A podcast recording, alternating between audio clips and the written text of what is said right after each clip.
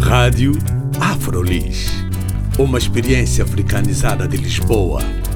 Rádio Afrolis. O audioblog onde podem saber mais sobre afrodescendentes a viver em Lisboa. Visitem também a nossa página de Facebook, Rádio Afrolis. Olá, bem-vindos e bem-vindas à Rádio Afrolis. O meu nome é Carla Fernandes. Hoje o meu convidado é André Amálio, encenador, ator e fundador da companhia de teatro Hotel Europa. Eu sei que ele não é o único fundador da companhia, fundou com uma outra pessoa, mas eu custa muito dizer o nome da Teresa, o segundo nome dela. Podes me ajudar, André? Teresa Avlichkova. Teresa As Avlichkova. Mas, André, eu convido-te agora para falarmos da tua nova, da vossa nova peça, que está no Dona Maria II, hum, desde dia 7, não é? Desde dia 7 de fevereiro, que é Amores Pós-Coloniais.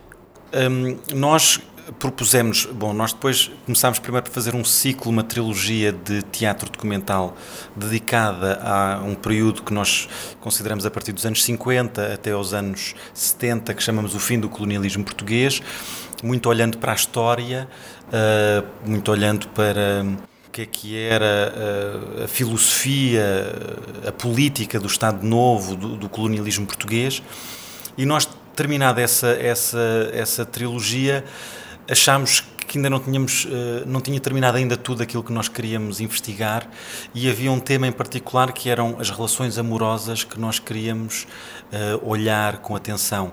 No fundo, nós com este espetáculo queremos perceber como é que as relações amorosas eram condicionadas uh, pelo colonialismo e como é que essas estruturas de colonialismo ainda se mantêm na sociedade hoje e como é que essas estruturas que condicionavam o passado continuam ainda a condicionar as pessoas e os casais de hoje. No fundo, o nosso trabalho é sempre este. Nós queremos temos sempre uma missão de, de contribuir para uma descolonização uh, de Portugal, uh, quer dizer, a descolonização e a independência dos países, das antigas colónias já foi feita, mas, mas nós e muitas outras pessoas que trabalham sobre este assunto acham que a descolonização dos países que foram de facto os, os países colonizadores não foi feita. E, e essa, esse é o nosso trabalho, é isso que nós tentamos contribuir para, e achamos que, em particular, esta questão das relações amorosas como nós olhamos sempre como sendo uma coisa muito íntima, muito privada e que de facto o mundo não entra e nós eh, queremos mostrar exatamente o contrário, que o mundo entra de uma maneira avassaladora eh, e que condiciona muito hoje ainda as relações amorosas. E nós começamos por olhar para trás para tentar perceber porque é que estamos aqui hoje. Falaste de teatro documental. Esta peça, como outras peças que fizeste também, basearam-se em investigação, não é? Ah, mas também entrevistas que fizeste a casais dentro desse quadro do pós-colonial, colonial. Uh, Podes-me falar um pouco dessas entrevistas e como é que essas entrevistas depois contribuíram para a materialização do espetáculo? Hum, portanto, o nosso trabalho é um trabalho de não ficção, não existem personagens, não existe uma história, não existe um enredo. É um trabalho baseado, hum, sobretudo, em testemunhos, é uma pesquisa histórica, documental, de arquivo, etc. Mas a nossa base são as pessoas. Nós gostamos de perceber como é que a história embateu e influenciou a vida das pessoas.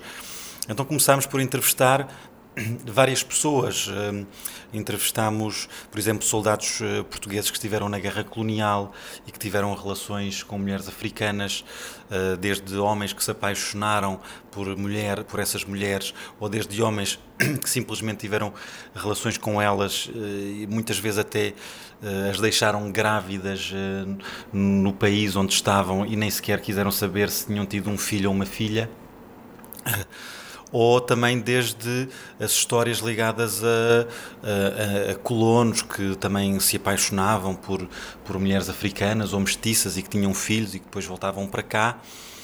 Uh, portanto, olhamos para, para todas estas varia, variadas coisas, olhamos também para, para coisas como a própria política do, do, do Estado Novo, na altura, sobretudo na Guerra Colonial, em que foram feitas várias em que havia várias um, filosofias, não é? Várias posições. Uma que era que os homens portugueses deviam ir para, para as colónias, para, para a procura de aventuras, riquezas, mas também onde teriam mulheres que seriam sexualmente disponíveis e por outro lado, e, daqui vem esta grande teoria do Estado Novo nos anos 50 que é Deus criou o homem e o português criou o mestiço, não? É? esta ideia do, do lusotropicalismo do, do, do Portugal uh, no mundo, não é? O bom colonizador, exatamente e depois, por outro lado, vem também esta outra coisa do movimento nacional feminino, de o, o português deve manter-se dentro da sua raça, eh, deve ter eh, criar família dentro de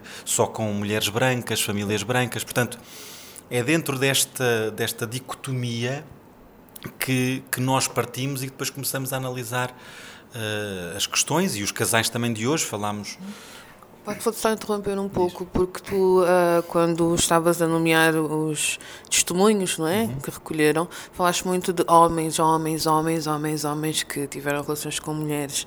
Uh, o contrário também houve, de mulheres uh, brancas, portuguesas, e também tentaram ver, ver testemunhos de mulheres negras africanas que tiveram nessa perspectiva, né? não só na perspectiva do homem branco que teve relações com mulheres negras, mas na perspectiva da mulher branca que teve relações com homens negros, uhum. ou da mulher negra que teve relações com homens brancos. Uhum.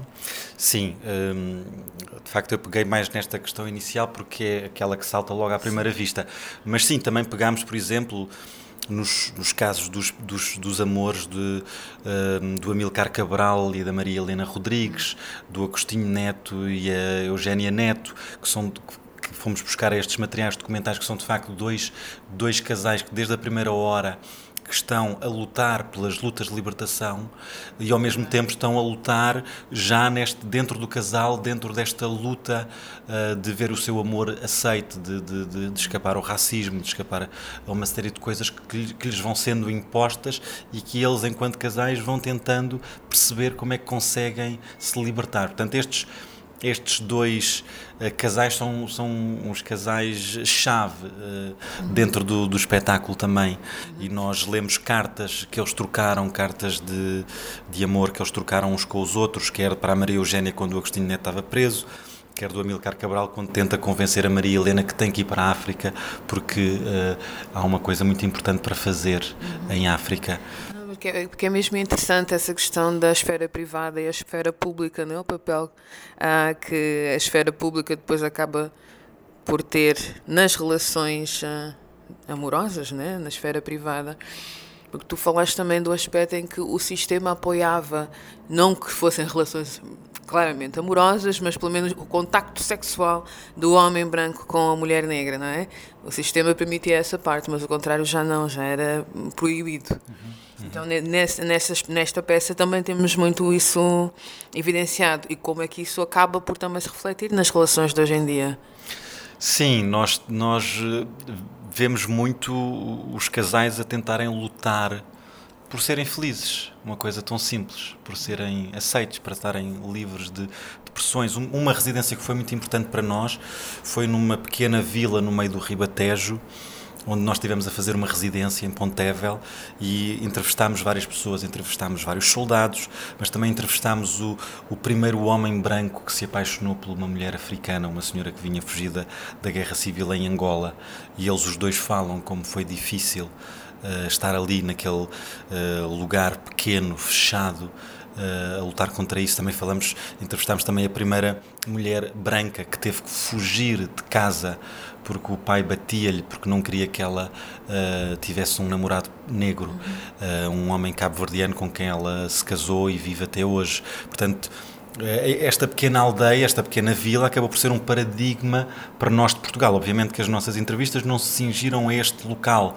mas acabou por ser um paradigma de que podíamos encontrar este sítio uh, multiplicado em vários sítios, em vários locais ao longo do país, onde estes casais tiveram que de facto lutar para, para, para ser aceitos. Por exemplo, esta senhora que veio de Angola diz coisas uh, horríveis uh, de uh, as pessoas naquela vila irem espreitá-la para ver se ela sabia comer com um garfo.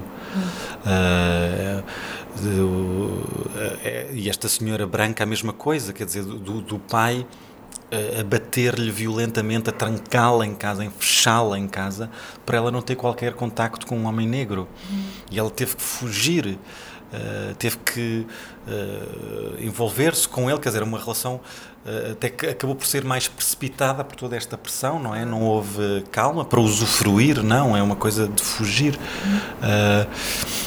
E pronto, esta, estas, estas experiências foram muito marcantes para nós, mas depois também outras experiências foram marcantes para nós. Foi, por exemplo, um caso de um casal em que um casal bastante esclarecido nesta matéria, em que ela nos falou como mantém sempre dentro da relação o racismo como uma moldura de análise e como uh, estão no fundo a trabalhar estão a, a, a trabalhar esta ideia de descolonização dentro da própria relação e como é que eles fazem isso?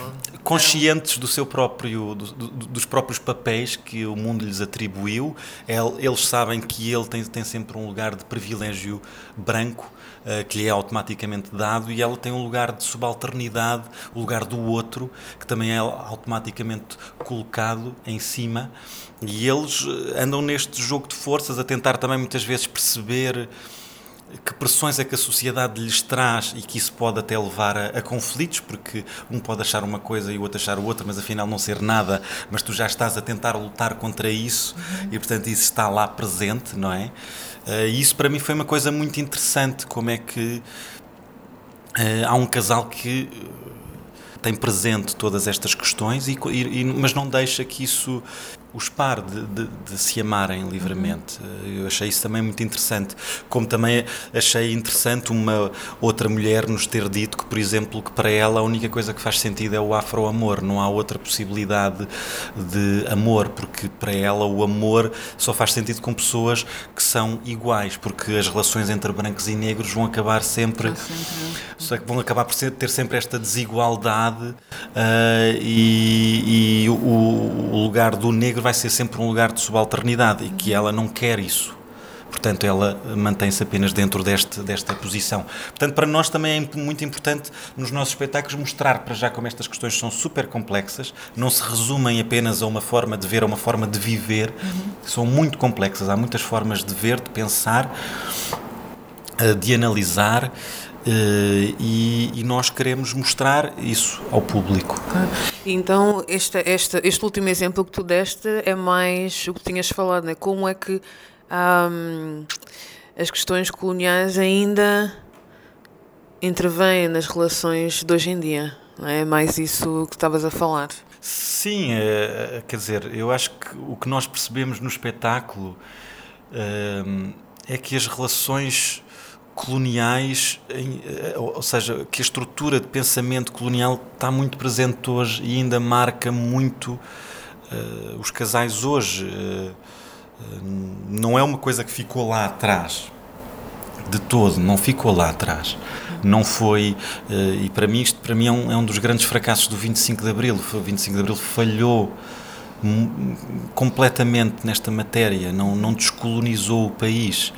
Uh, fez um trabalho de descolonização das antigas colónias, mas o pensamento, a história, a maneira como nós contamos a nossa história colonial, a maneira como nós olhamos para este passado, uh, como olhamos uh, para as pessoas de África, uma série de coisas que não foram feitas com o 25 de Abril e que essas coisas mantêm-se. O 25 de Abril foi, para mim, foi super eficaz em deitar abaixo uma, uma, série de dogmas do, do fascismo, uhum. não é? Mudaram-se uh, nomes a, a, pontos, nomes a ruas, mudaram-se, despediram-se juízes, professores universitários, todos ligados ao fascismo, acabou-se com a PIDE, uh, mas depois quando nós vamos ver as coisas em relação ao, ao colonialismo, ao império colonial, as coisas mantêm-se.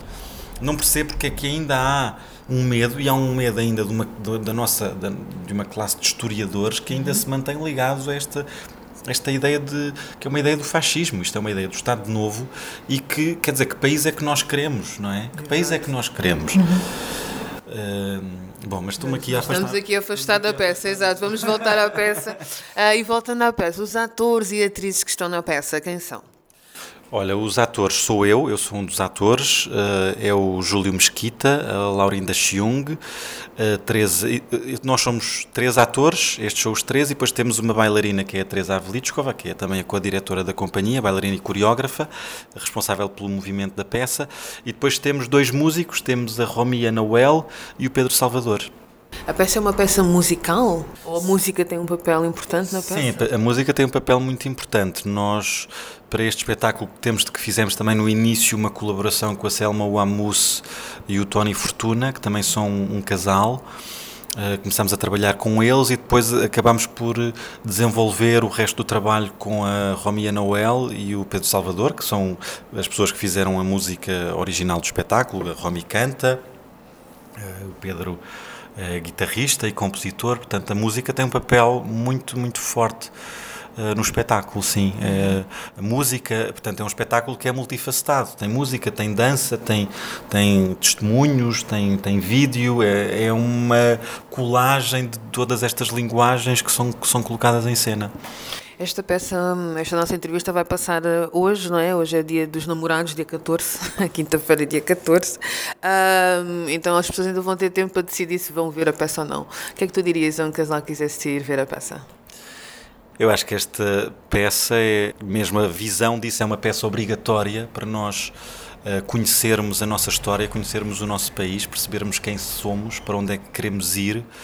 Mas além de tudo isto, também é uma peça que é apesar de trabalhar matérias complexas, também uh, acaba por ser divertida, acaba por, uh, por ter uh, humor, por sermos capazes de falar destas coisas não sempre de uma forma pesada, mas olhar, falarmos delas abertamente, sem, sem complexos, sem dificuldades. E, e eu acho que é uma peça, pronto, acho que é imperdível.